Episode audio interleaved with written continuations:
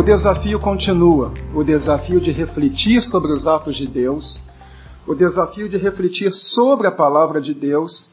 E de fazer com que a palavra de Deus seja real na vida de nossos filhos, aqueles que têm netos, de nossos netos e daqueles que estão começando a carreira cristã. Para nos ajudar a raciocinar nesta direção, nesses três versículos, 6, 7 e 12, eu queria tirar algumas expressões que são chaves dentro do capítulo e que podem abrir novos horizontes para nós. Quero começar pelo versículo 12. Por favor, veja o versículo 12. Guarda-te para que não esqueças o Senhor que te tirou da terra do Egito, da casa da servidão. Há duas palavras-chave no livro de Deuteronômio. Elas trazem o mesmo conceito, só que uma é negativa e outra é positiva. A positiva é lembrar, a negativa é não esquecer. Em todo o livro de Deuteronômio, o conteúdo gira ao redor destas duas expressões: lembrar o que Deus fez, não esquecer o que Deus fez. Ou seja, o povo deveria ter profundamente gravado na sua mente e experiência aquilo que sucedera no passado. Estavam entrando numa terra de paganismo, principalmente de prostituição cultural. Sacrifícios humanos, ritos pomposos, dramáticos, atraentes. Eles, um povo ainda em formação, sem um templo, com uma religião sendo estruturada. Poderia acontecer também que esta vivência do passado esmaecesse, acabasse se apagando na mente de alguns. E isto sucede com muita facilidade. Em qualquer família, a primeira geração de cristãos é muito ardorosa, a segunda nem sempre é assim. A minha esposa é neta de pastor, seu avô foi um dos primeiros pastores fluminenses. Ou seja, ela é, na sua família, a terceira geração. Meus filhos, no que dizem respeito a ela, são a quarta geração de crentes. Mas na minha família eu sou a primeira geração. Algumas coisas podem ficar muito profundas para a primeira geração, porque tiveram uma mudança radical. Mas a quarta geração foi criada ali dentro. E aquilo lhe é tão normal que não pode nem dizer quando se converteu. É convertido, crê de todo o coração, mas não houve um momento dramático. E pode acontecer que muitas vezes, até mesmo conosco, essa experiência do passado se apague. Ou pode acontecer que estes olhem para trás e digam: Mas o que é que eu estou fazendo aqui? Eu não estive lá no Egito, eu não passei por tudo isso, eu nasci aqui dentro, não pedi para nascer. Por isso, lembra, não te esqueças. Ou seja, nunca deixe que o passado, a sua experiência com Deus, seja esquecida. Se observarem a didática do Antigo Testamento, vão observar que ele está centrado nas grandes festas religiosas. Três grandes festas anuais e depois várias outras festas. Todas estas festas que tinham grande encenação e um grande impacto na mente do povo tinham uma finalidade: lembrar a experiência do passado. A Páscoa lembrava a libertação. A festa dos tabernáculos lembrava o cuidado na peregrinação. Era uma forma de lembrar o que Deus fizera. Meus irmãos, também numa sociedade estética, que cultiva o jovem como o que há de mais formoso e relega o ancião a segundo plano como mão de obra descartável. Esta mentalidade pode se impregnar também na igreja. E alguém de mais idade pode achar que não tem valor e não tem o que dar e não tem o que ensinar. Os adultos, principalmente os adultos mais maduros, têm um tesouro que ninguém tem, o tesouro do passado. Tem um passado tem uma experiência de vivência com Deus. Tem algo que não podem deixar de compartilhar. Compartilhar em casa, compartilhar na igreja e compartilhar também no ensino dentro da igreja. Por isso que esta expressão guarda-te para que não te esqueças.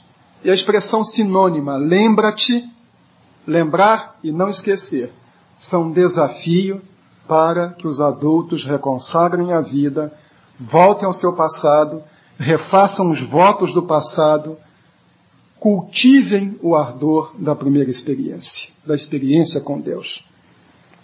Um processo de educação numa igreja não se faz apenas com salas, com revistas e com bons professores. Se faz com compartilhamento de experiência. Quando alguém que viveu com Deus e tem o que dizer, diz, abre o coração e passa isso para os outros. A segunda expressão para a qual chama a atenção está no versículo 6. Estas palavras que hoje te ordeno estarão no teu coração. Para nós, o coração é a sede do sentimento. Então o rapaz diz para a moça: Eu te amo de todo o meu coração. O judeu sentia com as entranhas, então, ele, se fosse fazer uma declaração de amor, ele ia dizer: Eu te amo com todos os meus intestinos. Mas é onde estão as emoções. O coração é a sede da decisão, da racionalidade, da personalidade, da integralidade do indivíduo. Estas palavras estarão dentro do teu coração, não é apenas no sentimento. Estas palavras estarão dentro da tua personalidade. Ou seja, a palavra de Deus não pode ter um conhecimento superficial da parte do crente. Aquele que pinça um versículo aqui e outro versículo ali de caixinhas de promessa, ou alguns para justificar atitudes que gosta de tomar. O relacionamento com a palavra nunca pode ser um relacionamento superficial. Ela tem que estar envolvida em toda a personalidade da pessoa. Fica para nós agora, em âmbito de família, também uma advertência. Há pais que não vivem a palavra. E eles confiam para a igreja ou para a escola bíblica dominical a responsabilidade de ensinar a Bíblia a seus filhos. Confiam à igreja a evangelização e a instrução de seus filhos. Mas eles próprios não entesouraram aquilo. Precisamos lembrar que se a Bíblia não for real na vida de um pai, nunca será real na vida de um filho. Que se a experiência cristã não for vívida, atraente e marcante na vida de um adulto, ele não conseguirá fazer com que o seja na vida de seu filho, seu neto ou seu sobrinho. O versículo 9 traz esta expressão sobre como o hebreu deveria tratar a palavra de Deus. As escreverás nos umbrais de tua casa e nas tuas portas. A Bíblia, na linguagem de hoje, traduziu assim: Tu as escreverás nos batentes da porta da tua casa e nos portões, ou seja, do lado de dentro e do lado de fora. Para viver a Bíblia quando estiver em casa, do lado de dentro, e para viver a Bíblia quando estiver na rua. Não é viver a Bíblia apenas na igreja, é vivê-la em casa e vivê-la na rua. Em casa, por vezes, é o lugar mais difícil, porque é onde eu apareço sem máscara e às vezes nós não vivemos. Minha filha, não minta, porque mentira é uma coisa muito feia. Ah, mamãe, tá certo. Toca o telefone. Mãe, telefone para você. Quem é? Dona Clotilde. Hum, aquela chata, diz que eu não estou. Filha, não minta, que mentira é muito feia. Meu filho, respeite sua mãe. Respeite sua irmã. Seja um homem decente na rua está mexendo com as mulheres que passam. Está fazendo gestos obscenos no trânsito para o condutor do lado. Ou seja, seja uma pessoa educada, viva o evangelho, tem uma finesse cristã, mas a própria pessoa não vive isso, deve estar no coração. Nós não podemos pensar que o que nós ensinamos na escola bíblica dominical é suficiente. Poderíamos ter a melhor escola bíblica dominical com os melhores professores, com o melhor material. Mas se os pais não ensinarem em casa, com atitudes e com caráter, todo o trabalho feito na igreja será um trabalho que desmoronará. O Evangelho se vive primeiro em casa e na rua e depois na igreja. Aqui é muito fácil vestir a capa de crente, mas é preciso que as palavras estejam tesouradas no coração e que eu esteja falando com o filho dentro de casa e dentro e fora de casa, andando pela rua. Primeiro, não te esqueças. Segundo, essas palavras estarão no teu coração.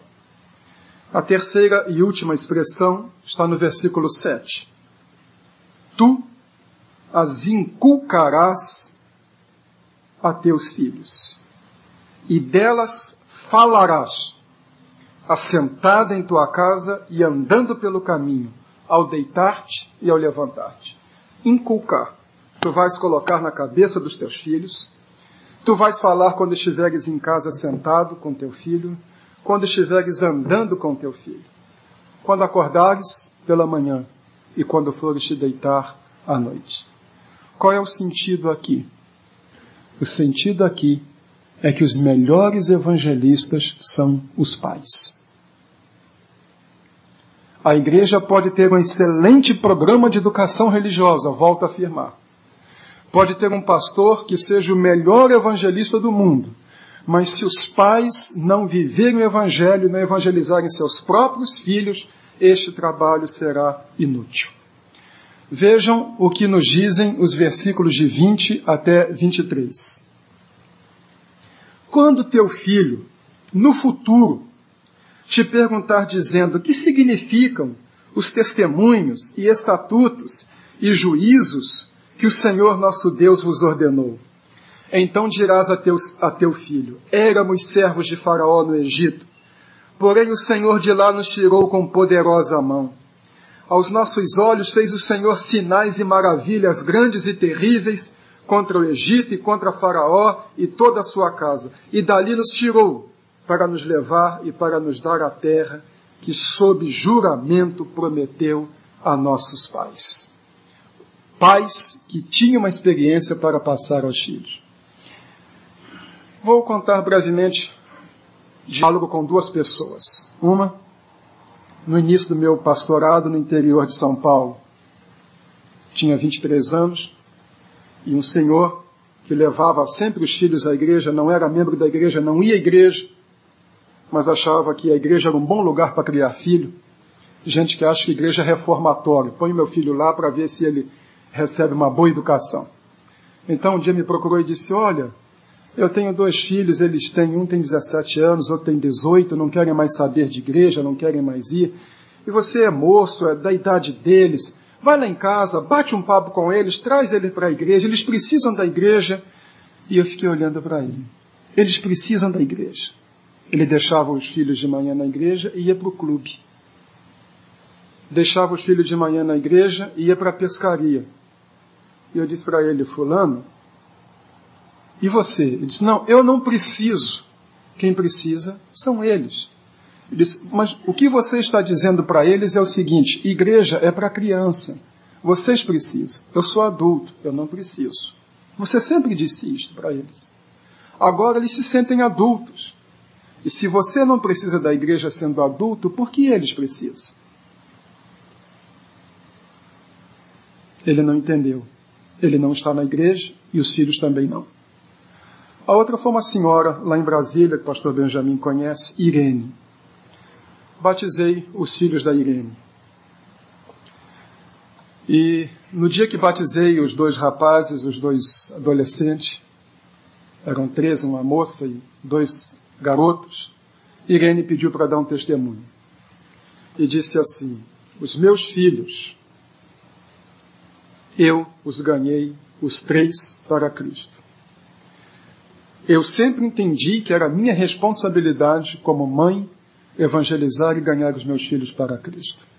Eles não se converteram na igreja, não se converteram na escola dominical, não se converteram em série de conferências. Eu sempre abri, abri a Bíblia, evangelizava cada um e orava com cada um. Hoje eu me sinto realizada, porque os meus três filhos são crentes e eu os ganhei para Cristo. Tu inculcarás e tu falarás. É compartilhar com filhos e netos a nossa experiência com a palavra de Deus e com a graça de Deus. A melhor escola bíblica dominical começa em casa, quando pai e mãe vivem a palavra de Deus, no seu caráter, no seu jeito de ser, na sua personalidade, e os filhos veem isto. Mas vamos para o fim. Os irmãos já sabem quando eu digo vamos para o fim, eu falo mais 40 minutos. Como terminou esta história? Tragicamente, por incrível que pareça.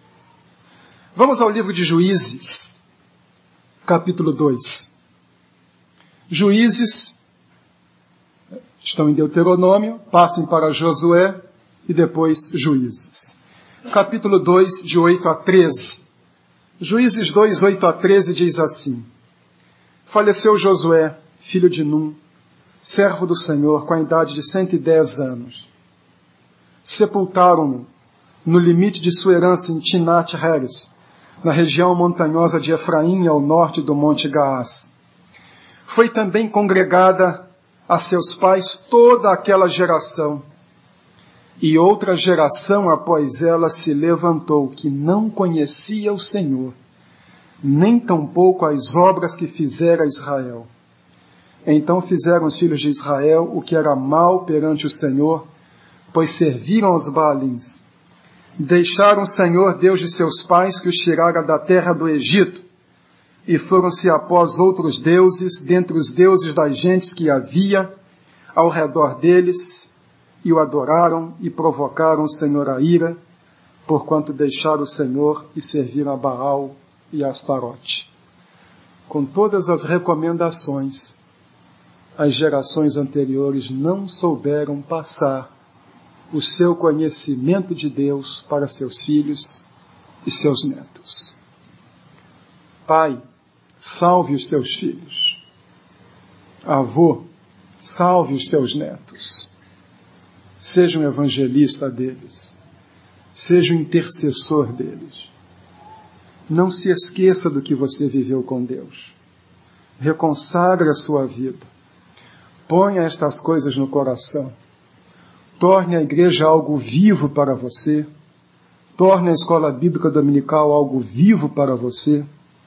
Torne a Bíblia um livro dinâmico, existencial para você para que seus filhos e netos vejam isso na sua vida.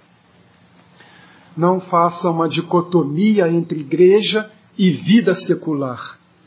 Viva a sua fé como um cristão autêntico onde você estiver. O desafio continua. O desafio de quem teve uma experiência com Deus, de passar para gerações subsequentes o desafio de quem estudou e teve conhecimento da palavra de Deus, de passá-la para os mais novos. Este desafio não é apenas da igreja como um todo, mas é nosso como indivíduos. Que atendamos a este desafio.